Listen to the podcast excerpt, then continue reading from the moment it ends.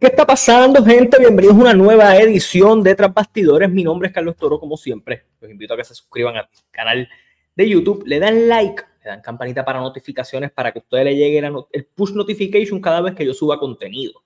También debería hacer eso o seguirme en las redes sociales que están aquí abajo descritas y en las que están en la descripción. ¿Por qué? Hay contenido exclusivo en Patreon, hay reels en Instagram, hay reels en Facebook, hay contenido en TikTok. Síganme en todas y se entera de lo que está pasando. Ok, yo no usualmente hago contenido de Collision, eh, pero en las últimas semanas lo he hecho y lo he traído al canal. Y hay varias cosas pasando en AEW y quería aprovechar la oportunidad para comentarlo.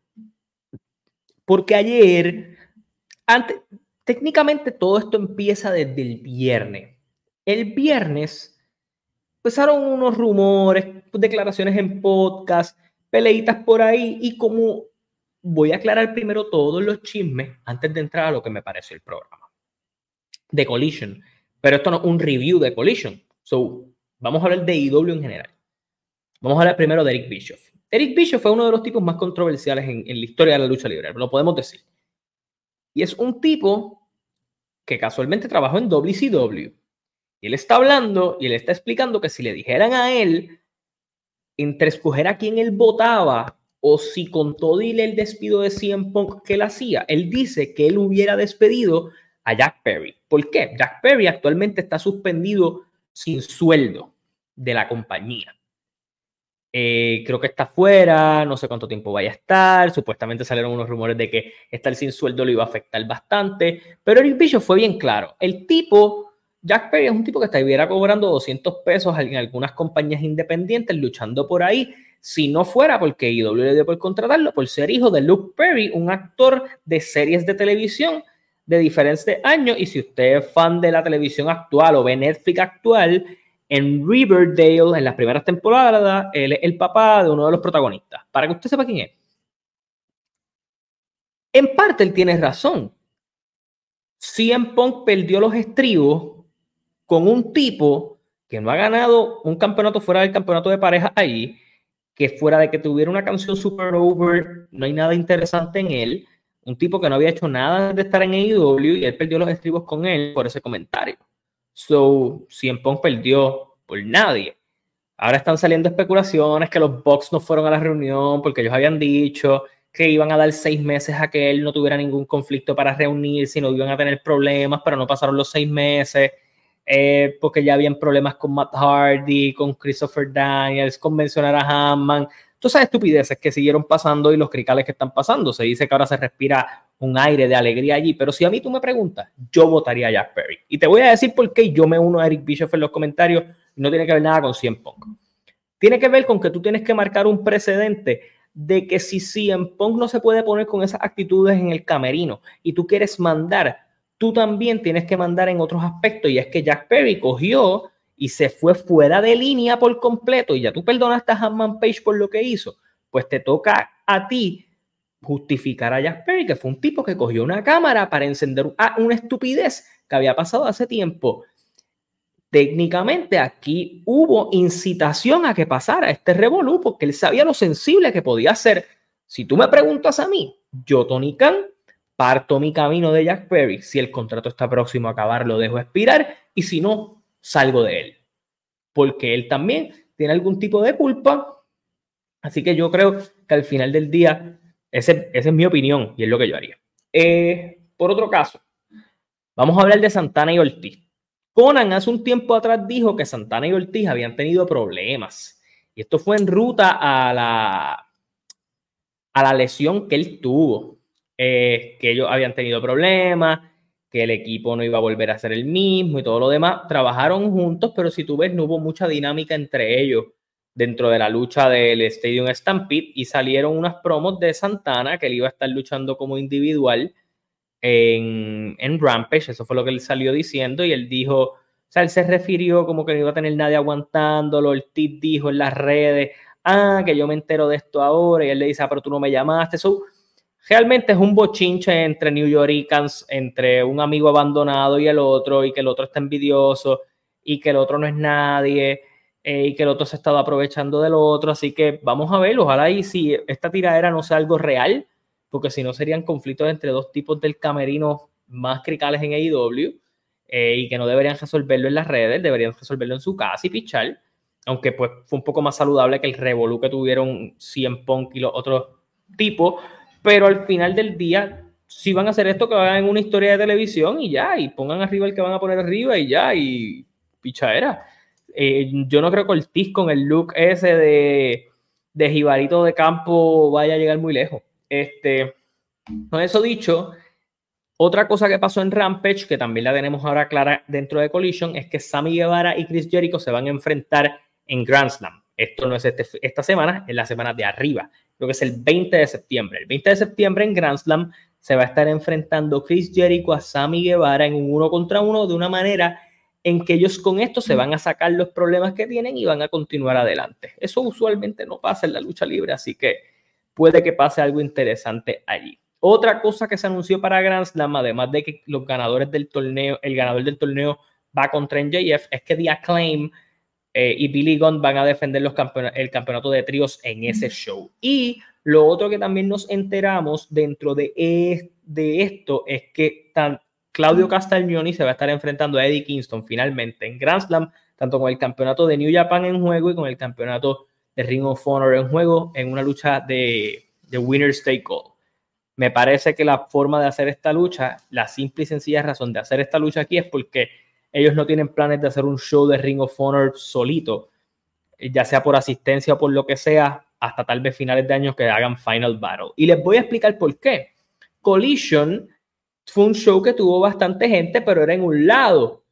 El otro lado estaba casi completamente vacío. Y, es lo que está pasando eh, constantemente dentro de, la programación de IW y es que cada vez se les hace más difícil llenar venues. Ellos pueden meter par de gente en Chicago, pueden meter par de gente en Los Ángeles, meten par de gente en Jacksonville, meten un montón de gente en Londres, pero en la gran mayoría de los sitios que visitan, los sitios que alquilan, se les quedan muchos sitios fuera. Y yo no sé si esto tiene que ver con su propaganda, con la distribución de su producto, con que no llega más masas o que realmente el producto no está siendo atractivo para cierto tipo de fanáticos, que no está dispuesto a consumir ese producto de ellos. algo tienen que empezar a hacer ellos para que esa asistencia física eh, se sigan dando. O sea, eso yo pienso que es un, algo que debería pasar más adelante. Bueno, vamos a hablar finalmente de Collision. Y este Collision tiene una peculiaridad y es que aunque Brian Danielson era uno de los bookers principales de Collision, ahora quedó un poco más claro que sí lo es y que él va a ser la figura principal luego de que CM Punk no estuviera. So, este es el primer Collision de la era de Brian Danielson. So, vamos a hablar de las luchas que se estuvieron dando, qué estuvo pasando, qué funcionó, qué no funcionó, qué estuvo raro, qué no estuvo raro. So, vamos para eso. Lo primero que vamos a hablar es que John Moxley se enfrentó a Action Andretti. Y me parece que están siguiendo la misma rutina de este título internacional, donde este campeonato es el título que se defiende en todos los shows, en casi todas las semanas, en casi todo momento, contra cualquier rival, con historia, sin historia. Y la otra cosa que me quedó clara también con este show es que hay un título que va a ser el título principal de Collision. Y no solo va a ser este, sino que el título de pareja se va a trabajar mucho en Collision y que el TNT Champion va a estar involucrado entre los intereses de muchas personas dentro de, esta, dentro de lo que es Collision, igual el título femenino de TBS. So, vamos a hablar por qué explico todas estas cosas.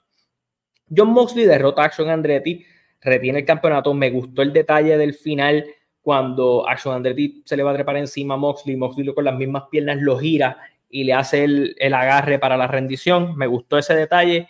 Me gustó esa lucha. Moxley técnicamente con este reinado está switchando un poco a técnico. So cool por él. Eh, vimos un segmento eh, también bastante interesante, y esto sí me gustó, de Brian Danielson. Brian Danielson habla que él habló con su, con su hija, él le dijo que a los siete se iba a retirar, ella tiene seis años, o este es el último año de él como luchador activo, y reta a Zack Saber Jr., que era una lucha que se iba a hacer desde el primer Forbidden Door, eh, para que la lucha se dé en Wrestle Dream en Seattle, de donde básicamente es Brian Danielson.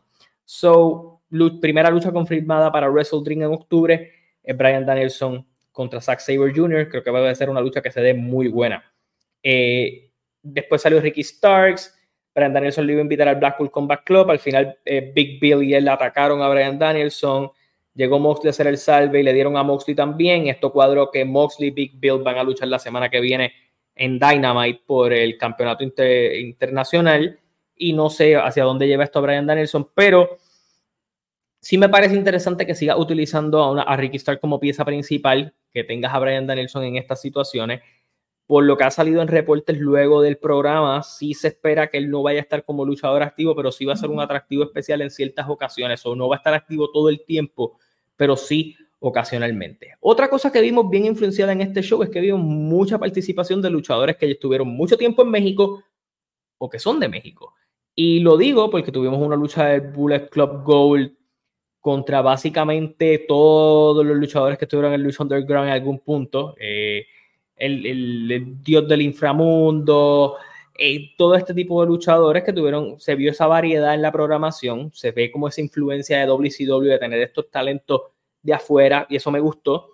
Eh, aunque pues no es algo como que muy común, pero sí quedó chévere para lo que lo usaron, porque el hecho de haber traído estos talentos es como que Andrade tiene interés en el Blackpool Combat Club en el, mentira, en el Bullet Club Gold.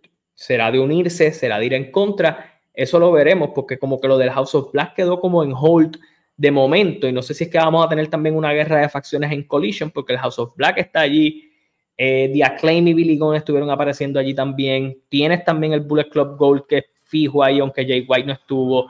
Y a eso tú añádele que por lo que se estuvo mencionando, lo que ha salido en programación, parece que Rush y Preston Vance van a estar participando full en AEW pronto, así que vamos a ver qué sucede con eso. Otra cosita que me pareció chévere eh, dentro del programa eh, fue lo que fueron las finales para este torneo. Samoa Joe contra Penta. Penta lució muy bien. Samoa Joe se llevó la victoria. Y Roderick Strong con su papel de nerd y cuello lastimado derrota a Darby Allen tanto Roderick Strong como Samoa Joe, que tienen problemas con NJF, se van a enfrentar el miércoles para ver quién se enfrenta a NJF en Grand Slam. Así que Grand Slam parece ser una buena cartelera de transición que veremos a ver qué pasa en Grand Slam, que eso va a ser el, este miércoles, no el próximo, para construir lo que va a ser Wrestle Dream. Ustedes saben que ya los pay-per-views de IW están un poquito más activos, pero usted espera que en Wrestle Dream van a haber muchos talentos de New Japan Pro Wrestling involucrados. ¿Qué pienso de lo de Brian Danielson? Creo que fue un buen una buena aspiración a su, a su inicio. Mencionaron el título TNT y les explico, Luchasaurus y Christian van a seguir siendo parte primordial de Collision, igual Jay White. Pero Miro y Lana o CJ Perry dijo que iba a manejar cualquier luchador porque Miro no es el mismo desde perder el título TNT. So parece que Collision se va a basar en el título TNT, en el internacional y en el TBS y además el de pareja. Así que, en fin, quiero saber su opinión de lo que está pasando en AEW hasta la próxima, se cuidan, nos vemos, gracias por el apoyo siempre.